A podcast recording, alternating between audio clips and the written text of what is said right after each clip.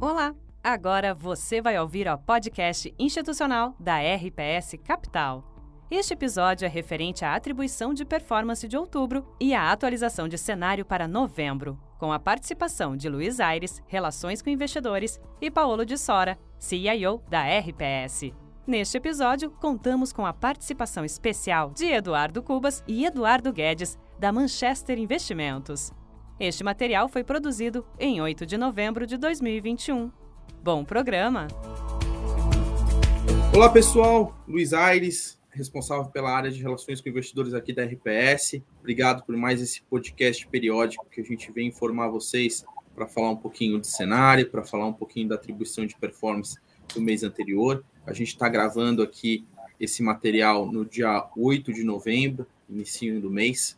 Hoje a gente está com dois convidados muito especiais, os Edus, Edu Guedes e Edu Cubas, da Manchester. Estava brincando aqui com a turma para falar, pô, quando que começou a Manchester? Aí eu, o Edu Cubas falou, poxa, 54 anos atrás. Falei, pô, é duas vezes a minha idade, quase. É...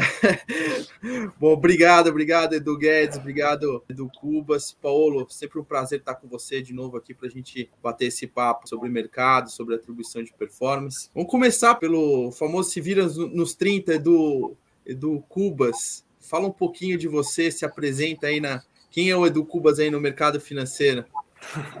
Bom, é, em primeiro lugar, é, Luiz, Paulo, é, todo o pessoal da RPS, queria agradecer a, a, oportunidade aqui de contar um pouquinho da nossa história, da nossa trajetória de, de 54 anos aí uh, no mercado e compartilhar com todo mundo aí um pouquinho da nossa visão e principalmente aprender com vocês aí, como é que o pessoal da RPS está tendo esse, esse sucesso todo aí é, nesse cenário tão difícil que a gente vem, vem enfrentando nos últimos, nos últimos meses. Como o Luiz falou, meu nome é Eduardo Cubas Pereira, eu posso me considerar uma prata da casa da Manchester. A Manchester é uma empresa de 54 anos. Ela começou como uma corretora local em Joinville, Santa Catarina, atendendo clientes do norte de Santa Catarina. E em 2007 ela iniciou a história dela com a XP. Até, até tem um pouquinho mais dos detalhes ali da história no, no livro do Benchimol, quando ela vendeu os títulos da corretora para a XP e acabou nascendo a Manchester Agentes Autônomos para atender clientes que já eram da corretora na época. Minha, minha história na Manchester iniciou em 2010. Eu me formei uh, nos Estados Unidos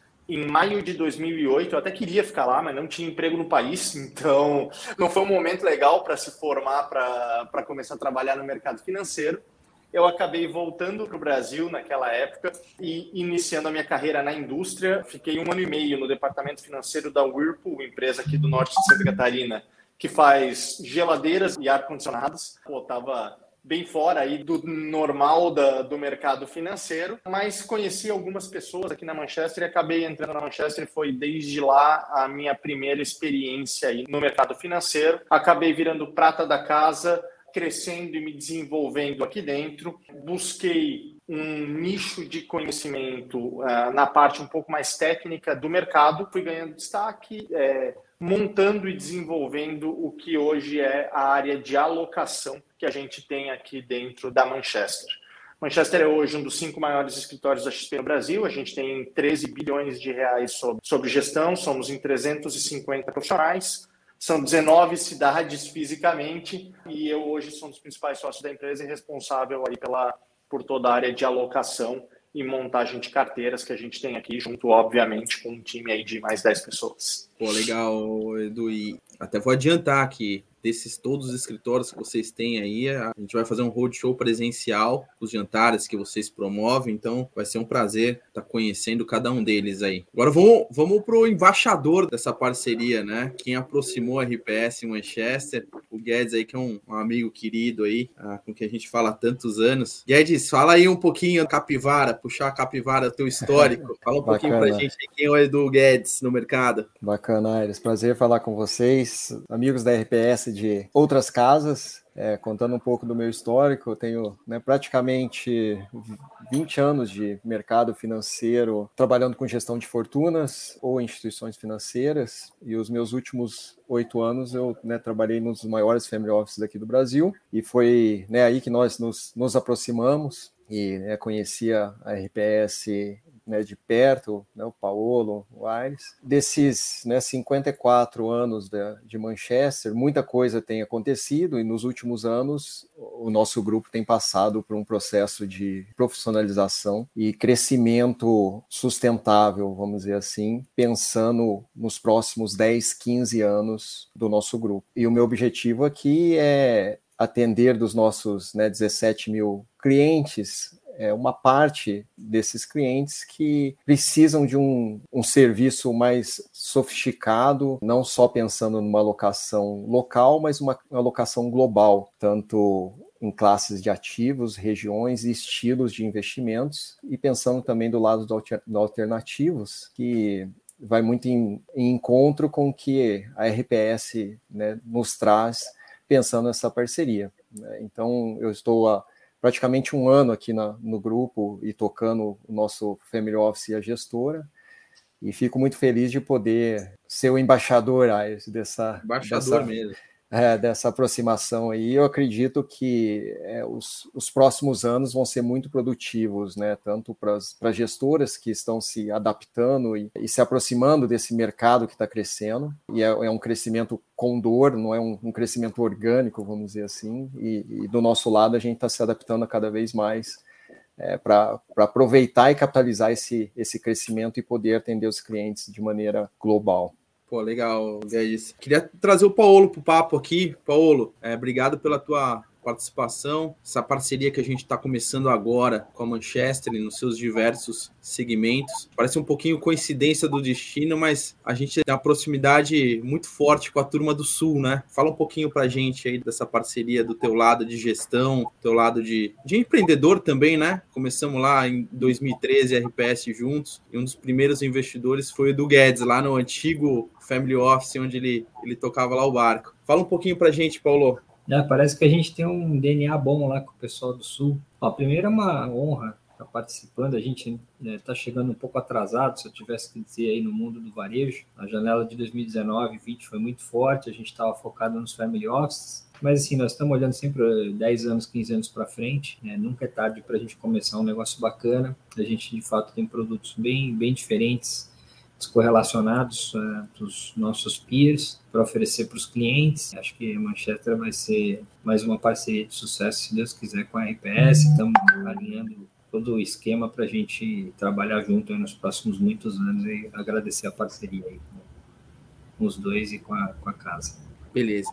Então vamos por que interessa, turma. Vamos falar de mercado. Paulo, fala um pouquinho para gente, então, o que, que você tem visto aí nos últimos 30, 40 dias, como é que foi o mercado, como é que foi a nossa atribuição de performance, conceitualmente ali onde que a gente ganhou e perdeu dinheiro, acho que seria legal dividir o Guedes e com o Cubas um pouquinho da nossa assertividade no mercado. Luiz, vamos lá. Foram dois meses mais difíceis aí para casa, né? Setembro e outubro. A gente viu um derretimento grande do mercado brasileiro, aí caiu 10% mais ou menos o Brasil aí né? nesses dois meses e os nossos fundos caíram alguma coisa como 4, até que não foi tão ruim, mas dada a nossa cabeça, eu diria que podia ter sido um pouco melhor. Acho que se eu tivesse que dividir a performance, a gente perdeu mais ou menos um terço desses 4% eh, que a gente perdeu acumulado em dois meses.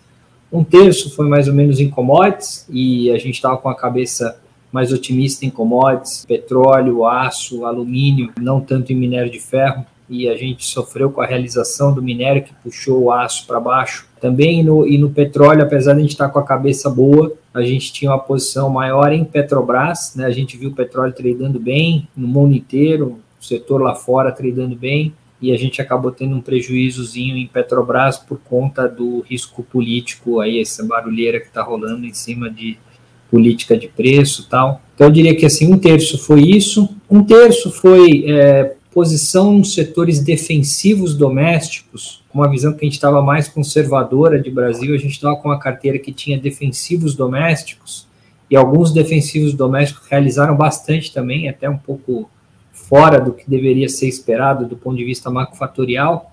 Aí, setor de supermercado, a gente tinha uma posição em açaí que sofreu bastante, setor de construção de baixa renda, que tem um perfil mais defensivo e que teve uma realização bastante grande. Acho que são esses os dois destaques. Então a gente sofreu aí no, na carteira de defensivo doméstico, apesar de a gente estar pessimista, Brasil e, e esses setores em, normalmente tradam bem em cenários mais desafiadores, a gente acabou tendo um prejuízo. E também um pouco em uma carteirinha em small cap que a gente tinha de alguns específicos que a turma bottom up liderada pelo Thales e pelo Ale, tinham na carteira alguns nomes como Pets, a Local Web, algumas ações que a gente gosta do fundamento bottom-up, que a gente quer carregar por longo prazo. E a gente teve nesse, nessa realização de Bolsa Brasil uma, uma queda bastante forte desses papéis de menos liquidez, e a gente acabou perdendo um pouquinho ali em alguns papéis que a turma vinha carregando no ano tinham sido bem ganhadoras até então, e acabou essa realização. Uma perda concentrada em Brasil, commodities, defensivo doméstico e, e um pouco de cíclico doméstico em, em, empresas aí mais small cap. Por outro lado, a gente ganhou dinheiro no nosso book internacional, a gente veio com uma cabeça bem de ter mais risco fora do Brasil, uma cabeça positiva para S&P, para Nasdaq, que a gente viu dois meses bem forte de S&P, forte de Nasdaq, mais do mesmo, né, do que a gente viu ao longo do ano todo. Esse foi o lado positivo. A gente tinha uma posição em XLE também, que é um índice de ações do setor de petróleo lá fora, que tradou bem. Então, assim, a carteira internacional funcionou e a carteira doméstica, com essa realização bem forte de Brasil, acabou trazendo um prejuízo, o que, o que acarretou a gente em reduzir risco Brasil ainda mais. O book intra intersetorial Brasil doméstico foi estopado dentro do nosso modelo de gestão de risco. A gente tem drawdown específicos para cada uma das caixas. A caixa doméstica Brasil bateu o nível de stop e foi estopada. A nossa caixa também de bottom-up global, que é tocada pelo Javier, também foi estopada. Ele estava com a posição long, empresas de tecnologia de alta qualidade geradora de caixas e short empresas com geração de caixa mais forte, com múltiplo mais alto, e o fechamento da taxa de juro nos Estados Unidos, o juro longo, foi uma característica desses últimos dois meses, o juro longo americano segue muito baixo, e essa queda do juro longo americano fez com que ativos de mais risco, de duration mais longo, tradassem bem, e o Javier estava short essas empresas não lucrativas de tecnologia lá fora, ele acabou sofrendo nesse long qualidade versus é, empresas que não geram caixa lá fora, e ele também foi estopado. Então, dois dos quatro books que formam o Total Return foram estopados dentro do modelo tradicional que a gente tem. É o segundo stop que a gente faz nesse ano específico. Já foram mais de 10 stops que a casa fez ao longo desses oito anos e meio. É o nosso modelo. Então, respeitamos aí o nosso modelo de gestão de risco para reduzir perda permanente de capital. Foi mais um movimento que a gente fez. Mas acho que no ano dá para dizer que os fundos estão bem, o nosso long buy está positivo no ano, Total 80 está ganhando 4% acumulado no ano. Eu diria que, é, apesar de desse, dessa janela tão difícil de Brasil, até que a gente foi relativamente bem. Legal, Paulo. Fazendo alguns ganchos né, com seus comentários, acho que né, não foi um, um, privilégio de vocês tendo é, meses difíceis. Acho que todo mundo que está no local tem sofrido bastante com a volatilidade dos mercados. Entretanto, né, fazendo um comentário aqui sobre a casa, né, os retornos descorrelacionados que vocês trazem fazem muito sentido para a alocação de capital. Né. Então, é um dos, dos olhos que a gente olha com vocês com muito carinho nas nossas alocações. Né? Os retornos descorrelacionados, não só com os gestores do mercado, com os, é, os benches é, que, a gente, que a gente acompanha. A gente olha a RPS como um gestor que traz retornos correlacionados e agrega muito no, na alocação global. Né? Em contrapartida, a volatilidade que nós tivemos no mercado local, a gente não viu isso no internacional. Né? Então, eu queria um pouco da sua visão, primeiro de US, né, que você já comentou de algumas posições, depois passando para o mercado global, e um pouco mais de China, que parece que está abrindo algumas oportunidades, mas China também é um mercado à parte. Boedu, o cenário internacional mudou pouco, eu acho, tá? Claro que a China está com mais volta, tem mais dúvidas sobre China, mas no geral, assim, o cenário global segue muito positivo. O juro longo não abre, cara. Impressionante, o juro real longo não abre. O Fed vem mais rock, fala um pouco mais dove. A inflação segue bem alta nos Estados Unidos. A gente até acha que a inflação americana vai bater alguma coisa perto de 6% em algum momento agora nos próximos meses. Então, uma inflação muito alta, uma, uma inflação até disseminada, se eu tivesse que dizer, muito além do carro usado e das commodities. Mas mesmo assim, o mercado segue acreditando que ela é totalmente temporária, que enfim, o juro longo segue ali muito baixo, puxando todos os ativos de risco do mundo. Então, a gente viu fluxo para emergentes, a gente viu fluxo Bitcoin, a gente segue vendo até uma certa exuberância, se eu tivesse que dizer, numa ação da Tesla da vida, muito por conta desse juro longo que está fazendo assim, novos lows. O juro americano abriu totalmente na inflação, o juro real segue muito baixo. Isso é uma dinâmica que já vem desde o início do ano e isso tem sido, acho que, o carro-chefe, porque que os mercados globais seguem tradando bem. Economia americana segue saudável, a gente acha que cresce aí seus 4% aí nos próximos trimestres, que é um crescimento muito robusto para uma economia tão grande. Tem pacote agora de infraestrutura é, passando, enfim, o cenário americano segue muito bom. Eu acho que global, no geral, a gente teve algumas idas e vindas de economia global por conta de Delta, agora por conta de cadeia produtiva de microchip, mas eu acho que assim, é tudo temporário, está tudo com uma cara realmente de uma economia global é, indo bastante bem. A dúvida é um pouco a China, né? Teve problema no setor imobiliário, regulação do setor de tecnologia. Eu, como olho China há muitos anos, eu não acredito em mudança de 180 graus em economia gigante como a economia chinesa. Eu acho que eles estão targeteando especificamente as incorporadoras alavancadas para evitar que o sistema tivesse um problema maior. Eu acho que eles querem preço de casa mais baixo. Acho que esse é um objetivo de médio prazo do governo chinês, até para estimular as famílias a terem mais filhos. Para isso, eu acho que não tem como você ter uma queda muito grande de construção de casas a médio prazo. A gente está vendo sim lançamentos mais fracos, vendas de terrenos mais fracos, o que significa que a construção vai estar um pouco mais fraca nos próximos seis meses. Mas eu não acho que isso é uma tendência de médio e longo prazo. Se o objetivo é casa barata, casa barata só vai ter se tiver bastante oferta. Eu acho que no setor de tecnologia eles estão endereçando questões regulatórias importantes, é, mexe com uma empresa aqui, outra ali, evitar os, os oligopólios, os monopólios é, naturais que esse negócio tem. Mas eu acho que o futuro da China é tecnologia, é liderar o mundo na tecnologia, é, competir na tecnologia com os Estados Unidos, e para isso eles precisam de empresas boas, fortes, competitivas. Eu sou até otimista em relação a esse assunto a médio prazo. Então, assim, a China está numa trajetória um pouco mais é, desafiadora, uma desaceleração um pouquinho maior. A gente vai ter, na prática, uma Olimpíada de Inverno na China é, no início do ano que vem. Até lá, talvez a economia ainda fique num, a velha economia chinesa, né, da, da, das commodities, da construção, numa dinâmica um pouquinho mais fraca, mas depois disso vai vir eleição no partido chinês, o ano que vem, acho que não, não faz sentido uma economia muito fraca no ano eleitoral. Então, acho que eles soltam estímulos, já estamos começando a ver alguma coisa por aí. Eu sigo achando que o mercado está exagerado na questão do negativismo em relação à China. Acho que a oportunidade é melhor de fazer esse play para a gente, que não somos especialistas em China especificamente, é fazer através de commodities. As empresas de commodities seguem muito baratas, valuation assim low histórico de 30 anos, muito por causa dessa barulheira de dados de PMI chinês, dados de eh, início de construção de casas na China, de curto prazo de fato mais fracos mas acho que está dando essa oportunidade, né? Então, as coisas ficam baratas quando tem mais barulho, é o caso, né? Commodities estão negociando num valuation muito barato porque tem esse barulho de China.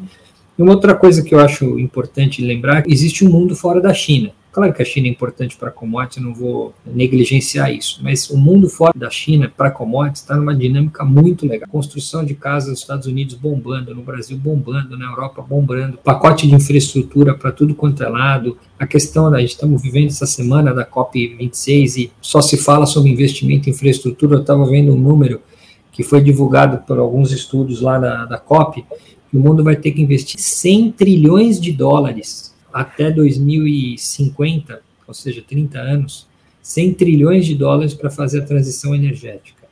Dá mais ou menos 3 trilhões de dólares por ano em transição energética. É muito investimento, muita infraestrutura, muita demanda por commodities e o sinal de preço das ações do setor segue como se o mundo fosse acabar amanhã para commodities, o que eu acho que não é o caso é, de jeito nenhum. E no lado da oferta de commodities, a gente não está vendo, né? Nós estamos com um problema seríssimo de oferta de petróleo, nós estamos com um problema de oferta de alumínio, nós temos um problema de oferta de cobre e até de siderurgia fora da China. Eu acho que é uma das coisas que a gente segue gostando, mas no overall, assim, para resumir, o panorama global segue bastante positivo, juro muito baixo, economia global crescendo acima do potencial, Renda fixa não tem o que fazer, né? não tem bonde para comprar no mundo, não tem título público para comprar no mundo.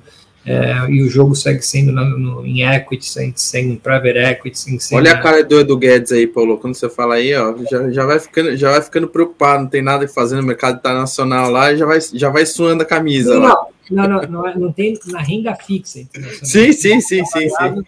É, tem muita coisa legal para fazer e, e, acho que o carro-chefe continua sendo o nosso querido S&P. Vai ano, volta ano, está lá o S&P 20% de alta, é, Sharp maravilhoso e eu acho que o jogo vai continuar esse, enfim, ano que vem ainda é um ano bem bom para a economia americana, com juro muito baixo, apesar de subir um pouco na margem. O mercado está dizendo que vai subir bem pouco, mais do mesmo, se eu tivesse que dizer no cenário global. Legal, Paulo. Acho que até um, uma pontuação aqui que eu acho que é válida para quem gosta dos produtos da casa, sabem que o, o Total Return é o nosso, nosso flagship, o nosso fundo mais antigo.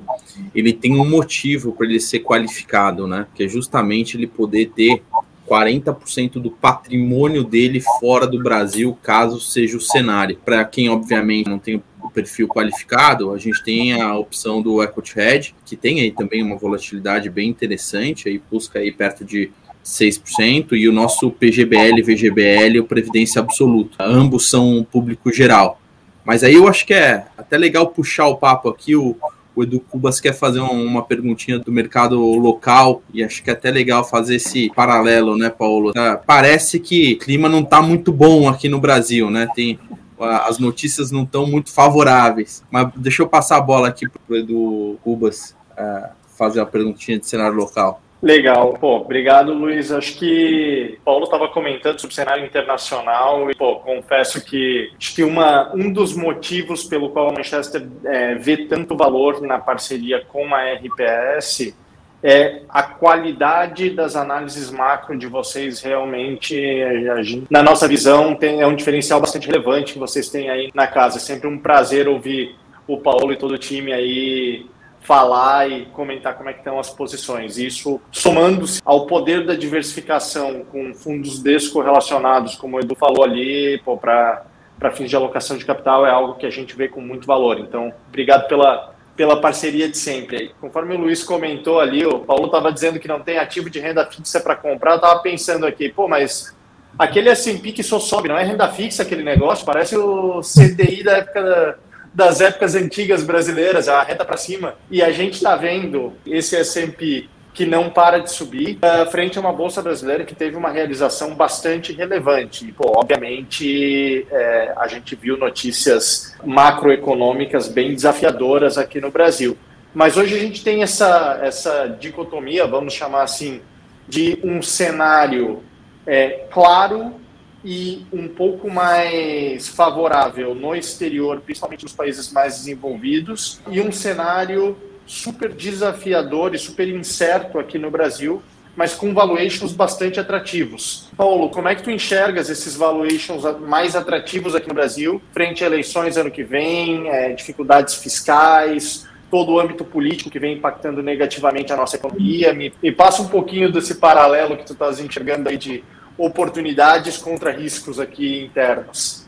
Bom, vamos lá. Como você disse, o nosso cenário está bem desafiador, né? E ele é de todos os lados, né? A gente tem uma inflação alta e disseminada. Inclusive, estamos vendo hoje de manhã e hoje, segunda-feira, acabou sair dados de inflação, uma inflação muito alta, disseminada no atacado, no varejo. E o Banco Central vai ter que combater essa inflação, já está atrás da curva. O mercado já está pedindo 12 de Selic, ele segue é, entregando um passo mais devagar essa, esse aumento de juro, o que tem feito com que a inflação vá se disseminando ainda mais. Então, eu acho que a gente vai continuar numa trajetória de aumento de taxa de juros no Brasil, provavelmente para duplo dígito, até no nosso caso a gente está projetando 11,5. Então, o cenário está desafiador, a economia está desacelerando e vai desacelerar mais, porque com mais juros, naturalmente, você tem uma desaceleração da economia. Um problema sério de renda, né, tivesse que dizer, a pior questão macroeconômica do Brasil hoje é a renda disponível. A inflação rodou, lá, IGPM 30 pulsa, IPCA 10 por faz uma média aí, uma inflação aí na, das famílias aí na ordem de 15%, comeu muito a renda disponível do brasileiro e, portanto, a gente acha que com as famílias relativamente alavancadas. Né? Então, a gente vê menos renda, mais juro e alavancagem. É um cenário bem desafiador para a economia doméstica. E soma-se a isso uma dúvida sobre a eleição ano que vem, eleitoral, uma eleição polarizada, não faço a menor ideia que vai ganhar, mas só sei que vai ter bastante barulho e volta. A questão fiscal também desafiadora Brasil, apesar do número de dívida PIB ter caído no Brasil, foi às custas da inflação, e agora a conta veio para a gente pagar, vai ser mais juro, e vai ser provavelmente mais programa de distribuição de renda para essa classe C e D que pagou a conta da dívida PIB ter caído no Brasil. A gente acha que a dívida PIB vai voltar a subir bastante no Brasil nos próximos dois anos aí, né, via juros e via provavelmente alguma política fiscal para redistribuição de renda. Então, o quadro fiscal também está desafiador. É, e aí a pergunta que fica, ah, legal, você não me contou muito nada de novo nisso aqui, o que está no preço? Né? Cara, a gente fez vários estudos, a gente faz todo, toda semana no nosso comitê de investimento, que a gente olha local e olha global, a gente toma a decisão, vamos mais para fora, vamos ficar mais dentro, vamos mais para fora, vamos ficar mais dentro. E a gente sempre fica fazendo essa comparação, onde é que tem a melhor relação risco-retorno, o que, que já está no preço, não está no preço. Se você pensar que o juro longo do Brasil subiu mais ou menos uns 300 basis points, 350 basis points no ano, se você fizer uma análise de sensibilidade de quanto cai o valor intrínseco de um ativo quando você desconta ele 350 basis points a mais por causa do risco país, você tem uma queda de, da ordem de 30% no valor justo de um ativo.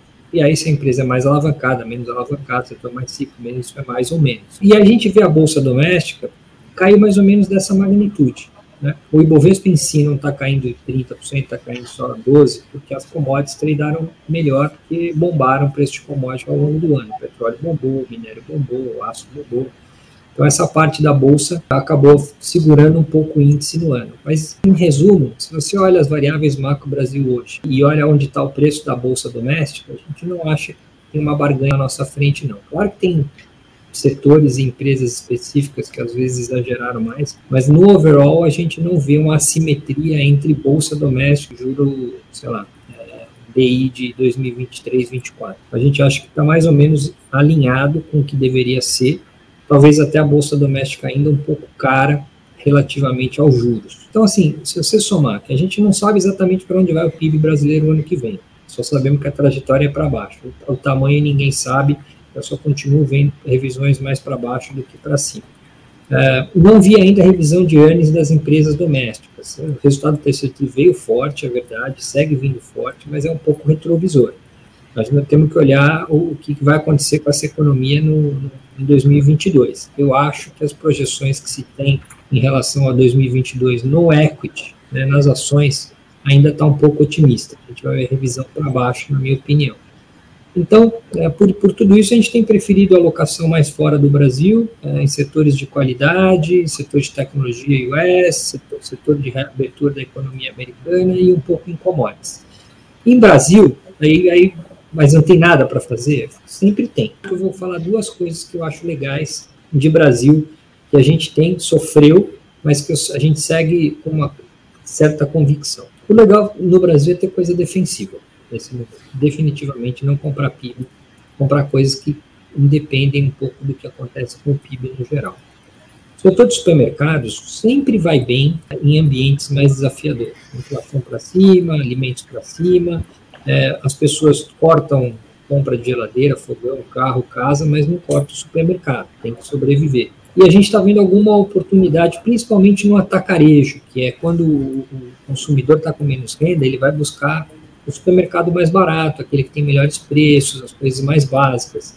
A gente gosta bastante de açaí, é uma das ações que a gente tem na carteira. A ação da açaí sofreu aí no, no movimento corporativo de compra de ativos Pão de Açúcar, no, alguns ativos do Extra. A gente achou um movimento estratégico de longo prazo legal para a empresa e é uma das ações que sofreram no ano, é, num negócio bastante resiliente, com resultados bastante bons. A gente gosta também do setor de construção de baixa renda, que é um pouco mais é, controverso, porque eu acabei de falar que as pessoas não compram carro, não compram geladeira e não vão comprar casa se não tem renda. O problema é que o setor de baixa renda é uma substituição de aluguel por casa própria. E o aluguel bombou. O aluguel normalmente é ajustado pelo é, INCC, o IPCA, o IGPM, sei lá, cada um tem um número. Né? A maior parte dos aluguéis é por IGPM. O IGPM subiu 30%. Então o aluguel subiu muito no Brasil. E as pessoas têm a oportunidade de, eventualmente, em vez de comprar, é, em vez de pagar aluguel, comprar a casa própria no Minha Casa Minha Vida, que é um programa subsidiado pelo governo com juro estável. Aliás, a Caixa baixou o juro da Minha Casa Minha Vida ao longo do ano, por incrível que pareça, mesmo com a Selic bombando. Então, assim, é um setor subsidiado, é um setor que tem a cara do PT, se eventualmente o Lula ganhar, mas também tem a cara do Bolsonaro, se o Bolsonaro for reeleito. É um programa de Estado, se eu tivesse que dizer. Existe demanda reprimida absurda e existe essa questão de as pessoas têm que morar em algum lugar, elas estão pagando aluguel, elas vão preferir talvez ir para a parcela do, do, imóvel próprio. Sempre foi defensivo, na crise de 14, 15, eh, foi um dos setores que mais segurou, e a gente viu uma queda absurda das ações nesse ano. Teve sim um impacto de custo pelo INCC bombando, teve uma pressão de margem nas empresas, elas já estão repondo margem via aumento de preço. Não dá para aumentar muito o preço, obviamente, por causa da parcela, mas alguma coisa dá para fazer. O juro segue baixo, o que ajuda na, na, na affordability para comprar essa casa do Minha Casa Minha Vida. Então é um setor que historicamente é defensivo, as empresas estão muito bem e é um setor que caiu. Esses são dois setores que a gente olha aqui no Brasil gosta. A gente gosta também do setor de proteínas, a parte de alimentos. É, a JBS é a nossa aposta aí no setor. Enfim, a empresa está muito bem, uma empresa internacional, com uma parte da renda, lá fora, sem alavancagem, um spread de carne muito bom nos Estados Unidos, principalmente. Então, assim, está vendo um ótimo momento. Então, tem algumas coisas legais, sim, para fazer, quase todas, com, na, na nossa opinião, com viés mais conservador coisas que me, dependem menos de renda, dependem menos de crédito, dependem menos de confiança. Queria pedir para o Paulo talvez estender rapidamente num tema que ele tocou agora, que eu concordo plenamente aqui, é que é a possibilidade de subida na nossa relação dívida PIB ainda mais pela, pela subida de juros. Diferente do que acontecia anteriormente, quando a nossa dívida PIB teve que subir de forma um pouquinho mais rápida por causa dos juros, a gente hoje em dia já tem uh, uma relação que está um pouquinho mais estressada. Na, na visão da RPS, vocês acreditam que tem gordura para a gente continuar subindo juros e machucando a nossa relação dívida-PIB? Ou, na visão de vocês, faz mais sentido o governo continuar cedendo um pouquinho na subida de juros, deixando a inflação correr para consumir essa, é, enfim, essa estrutura, o que obviamente seria bastante danoso aí para a população mais vulnerável. Edu, é, mercado emergente, a, a, fórmula é uma só, não, não tem outra. O nego está tentando dar uma de Fed aqui no Brasil, não dá para fazer. O Fed lá fala e todo mundo acredita. Uh, o juro nos Estados Unidos, né, o juro real nos Estados Unidos está absurdamente baixo, a inflação está subindo, sei lá, 7%, 6%, 7% nos próximos trimestres a gente acha que vai bater 7% anualizada no, no, início do ano que vem, com juro zero. Então, realmente lá o juro é menos 7, e isso ajuda muito na relação dívida PIB americana. Infelizmente, o mercado emergente não consegue fazer isso, senão a Argentina não estava onde está, a Turquia não estava onde está e o Brasil não estava onde está. Então, o que eu acho é que o Banco Central está devagar demais, e aí o que acontece é que o ciclo tem que ser maior, durar mais. Se você vem com um choque mais forte, você dá um, uma paulada na inflação no curto prazo, joga a tua economia para baixo, mas em, sei lá, 12 meses, 18 meses, você resolve o problema e você sai lá na frente mais forte. Você indo devagar, você vai empurrando o problema com a barriga. E o que acaba é que a gente imaginava um ciclo de 900, o, talvez o, a Selic fosse para 9, 8,5, 9 no início do ano, o mercado já está pedindo 12 com viés de alta. E, e aí a, a, coisa é complicada. Assim, o que, que o Brasil precisaria fazer? De curto prazo não tem o que fazer. Tem que subir juros e subir bastante, na minha opinião, rápido. Só que, junto com isso, para você não jogar a dívida a nível explosivo, e a conta é mais ou menos é simples de fazer, a gente está com 82, 83% de dívida PIB, joga um juro real que o mercado está pedindo, tem que ser na ordem de 4, 5%, daria mais ou menos uns, sei lá, uns 3% de aumento de dívida PIB por ano só por causa do juro, né? Mais aí um déficit primário da ordem de 1 e pouco, estaria aumentando tua dívida na faixa, vamos dizer, 5% ao ano. Dois anos, 10%, tá? Seria mais ou menos essa a conta. Daria para encarar. Pularia de 83 para os 93 que a gente estava, tá tudo certo. Só não pode isso aí continuar para sempre. E para isso a gente teria que fazer reformas. Para isso a gente teria que fazer reforma, fazer o PIB potencial crescer de forma mais forte nos próximos anos que nos últimos 10 anos. E aí dá para encarar 90, 95% de dívida PIB, já com uma trajetória de juro para baixo, com uma inflação controlada e com o PIB potencial melhorando via reformas. Só que a gente só vai saber isso depois da eleição do ano que vem. Qual é o novo regime fiscal do Brasil? Eles vão revisar o teto. Como é que é o novo teto? Né? É, que tipo de reforma estrutural a gente vai fazer, é, tributária, enfim, é, privatizações, etc., para melhorar o nosso PIB potencial? O Brasil cresceu 1,5% nos últimos 10 anos. Não é nada para um país emergente. A gente precisa crescer para sair da armadilha do, do, do, endividamento em bola de neve, como o Paulo Guedes costuma dizer, só tem uma saída. É você crescer mais, você ter um PIB potencial maior. E para isso você precisa aumentar investimento, coisa que o Brasil não faz. O Brasil investe muito pouco, gasta muito com despesa corrente, gasta muito com velho e gasta pouco com o futuro. Então, assim, a gente precisaria entrar numa agenda de reforma mais forte a partir de 2023, que vai ser conduzida pelo, por quem vai ser o presidente do Brasil nos quatro anos sucedentes de 2022, que a gente ainda não tem visibilidade nenhuma. Por tudo isso, é, o cenário está bastante desafiador. Agora, essa brincadeira de jogar, trabalhar com juro real negativo e ver o que acontece em mercados emergentes nunca deu certo, porque a gente não tem credibilidade. É moeda, moeda desvalorizada, é, juro a termo muito alto, é, expectativa de inflação na lua, e aí uma hora o Banco Central tem que vir e dar um choque. E acho que esse, infelizmente, é o cenário que a gente está vivendo. Boa. Paulo, vamos indo para os finalmente aqui. Eu queria fazer só um, um resuminho de um pouquinho de cenário e como é que os investidores podem ter um pouquinho de sinalização do, do portfólio, né, que a gente tem carregado, total return, equity hedge, previdência absoluto, também no long bias. Você fez recentemente podcast com nossos amigos lá da Nord, o Felipe, aliás, um abraço para ele, amigo da casa aqui, que viralizou, né, é, no bom sentido. Assim, você falou uma coisa que chamou bastante atenção dos investidores. Falou, pô, tem hora que é hora de atacar e tem hora que é hora de defender. Tem hora que a gente tem que ter um portfólio mais agressivo e uma hora mais defensivo. Então, assim, eu queria que você fizesse um, um resuminho, assim, como que a, a, gente poderia imaginar o próximo mês em termos de portfólio, é, em termos de geografia, em termos de é, uma carteira com mais valor ou mais crescimento, mais tática ou mais defensiva? O que, que você podia fazer de resumo aí desses, desses últimos, talvez, dois meses que o investidor pode esperar da casa? Acho que o cenário internacional segue o mesmo, a gente segue com mais posição nos Estados Unidos, uma carteira bem diversificada por lá, com tecnologia. Nós não vamos comprar empresa de tecnologia que não gera caixa, que tem múltiplo muito alto.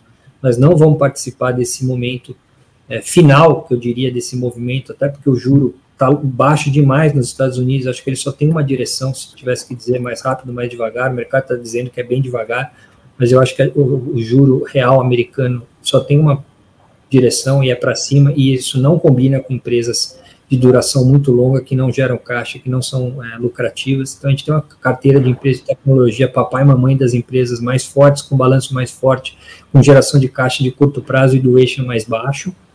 E a gente vai continuar uh, carregando isso. A gente tem um pouco de reabertura nos Estados Unidos, o, o consumidor americano está com muita renda, é, consumiu muito bens é, até aqui e vai começar a consumir mais serviços à medida que a reabertura está acontecendo. Tem a notícia da, do remédio da Pfizer, que inclusive é, fez com que as ações de reabertura nos Estados Unidos, no mundo inteiro, voltassem a performar melhor. A gente acha legal ter um pouco desse tema, a gente está fazendo na qualidade coisas que tem mais marca, que tem mais balanço e que tem enfim, menos risco cíclico, Disney, Nike, Apple, são alguns nomes. Então, tem uma carteira lá nos Estados Unidos balanceada com esses dois temas. A gente segue gostando de commodities, estamos sofrendo, vamos continuar sofrendo, fazendo uma gestão bem tática, comprando opção para proteger, entrando e saindo, mas a gente quer passar por essa turbulência chinesa comprado em commodities, porque a gente acha que o cenário de commodities a médio prazo é muito bom por aqueles estruturais que eu falei para vocês, transição energética, consumo em emergentes, falta de oferta e valuation muito baixo, né? Então, o sinal de preço é muito bom para ter commodities, então nós vamos continuar com essa posição, tentando sobreviver a ela no, no PMI chinês do próximo mês, um mês e meio, que vai ser fraco, mas acho que a gente acha que tem um negócio bem legal lá na frente passar dessa turbulência de curto prazo chinesa, dado que a gente não acha que a China vai sair do trilho. E Brasil bem conservador, a gente segue com posições dos setores bem defensivos aqui. Se tiver um rally de, de baixa qualidade, rally cíclico do, doméstico Brasil, a gente não vai pegar. A gente vai querer ter uma carteira mais defensiva mesmo, Brasil. Eh, no relativo, a gente prefere mais juro do que cíclico doméstico no Brasil. O DI 23, 24 está estressado demais relativamente à Bolsa, mas vamos ter posição pequena em Brasil, é, vamos ver como é que se desenrola o cenário político, que vai ser decisivo. Estamos acompanhando Brasília minuto a minuto. A gente tem dois profissionais dentro da casa focados em Brasília, olhando Brasília no detalhe. Muita coisa vai acontecer nos próximos meses. A gente vai tentar estar um pouquinho na frente para entender o que tá, vai acontecer no mundo político para os próximos 12 meses, que vai ser determinante para o cenário de 2023, 2024 e 2025. E é isso, assim, uma carteira defensiva com algumas oportunidades aqui e ali no mercado do Brasil, que nem eu falei, setor de home builder, baixa renda, setor de supermercado, proteínas, um pouco de commodities e preferindo qualidade na carteira e dando privilégio também para liquidez. Então a gente estopou nossa, nosso book de small caps nos últimos 45 dias, não temos mais small cap na carteira e não pretendemos aumentar a posição small cap, não é hora de ter small cap quando o cenário está muito desafiador. E é isso, manter a nossa disciplina de gestão, é um pouco mais de olho lá fora do que aqui, aproveitando oportunidades pontuais aqui no Brasil e acho que vai ser essa cara, menos ataque, mais defesa. Não é hora para ficar rico, é hora para deixar de ficar pobre, né? evitar é, perder de forma permanente é, patrimônio é, no momento que de fato o cenário brasileiro está mais parecido com 13, 14 do que com 16, 17. Boa, Paulo. Aliás, essa é uma análise que a gente tem costumado aí nos últimos dias fazer, né? Fazer o comparativo do que foi o ano de 2013, 14, 15 e, e que muito provavelmente pode ser uma, uma, uma janela parecida 2021, 22, 23. Bom, queria agradecer muito Guedes, o Cubas. É, Guedes, quem não é cliente ainda da Manchester e quer conhecer um pouco mais aí da Prince, como que o pessoal entra em contato com vocês? Como conhece mais do teu trabalho aí? Obrigado por esse seu tempo, pela participação e por ser embaixador da parceria. É, legal. Bacana, Eris. Eu que agradeço a vocês. É, a, a, ideia, inicialmente, é a gente primeiro atender os clientes da base né, e, e, e, focar nos clientes da base e depois a gente vai né, expandir isso. Né. Mas como a gente tem mais de 17 mil clientes né, para atender, eu acredito que essa expansão vai, vai demorar um pouquinho, que é, né, dentro de casa já está assim bastante lotado a nossa demanda. É, é, e acho que o, o Cubas pode falar um pouquinho mais sobre, sobre a Manchester. Né? Boa, o Cubas, ah, quem, quem, quem, ainda não, apesar de 54 anos, é, 17 mil clientes, 19 filiais. Quem ainda não é cliente da Manchester, como é que faz para ser cliente da, da Manchester? Uh, a gente fez uma estratégia um pouquinho diferente de crescimento dos outros, é, dos outros escritórios. A gente começou fortalecendo a região onde a gente nasceu, aqui nos estados de Santa Catarina e Paraná, e fizemos ao longo de 2021 uh, ah, a expansão para os outros estados do Brasil, e agora entramos é, com bastante força aí no, no estado de São Paulo também onde a gente está aí com umas seis ou sete filiais físicas já. É, a sugestão que eu dou aí para quem quiser entrar em contato com a Manchester é entrar no nosso site www.manchesterinvest.com.br uh, e aí tem lá uma, uma área de atendimento ali onde vocês vão ser direcionados é, para falar com um dos nossos assessores, uh, que vão ser, obviamente, direcionados para é, para a região local mais próxima onde o investidor estiver nos acessando. Boa. Turma, super obrigado pela participação. Paulo, obrigado pelo teu tempo. E a gente volta aí no mês que vem, mais aí um update de, de cenário e atribuição de performance. Valeu, Cubas. Valeu, Guedes. Paulo, obrigado. Obrigado, obrigado prazer. pela oportunidade, pessoal. Prazer, um abraço. Valeu.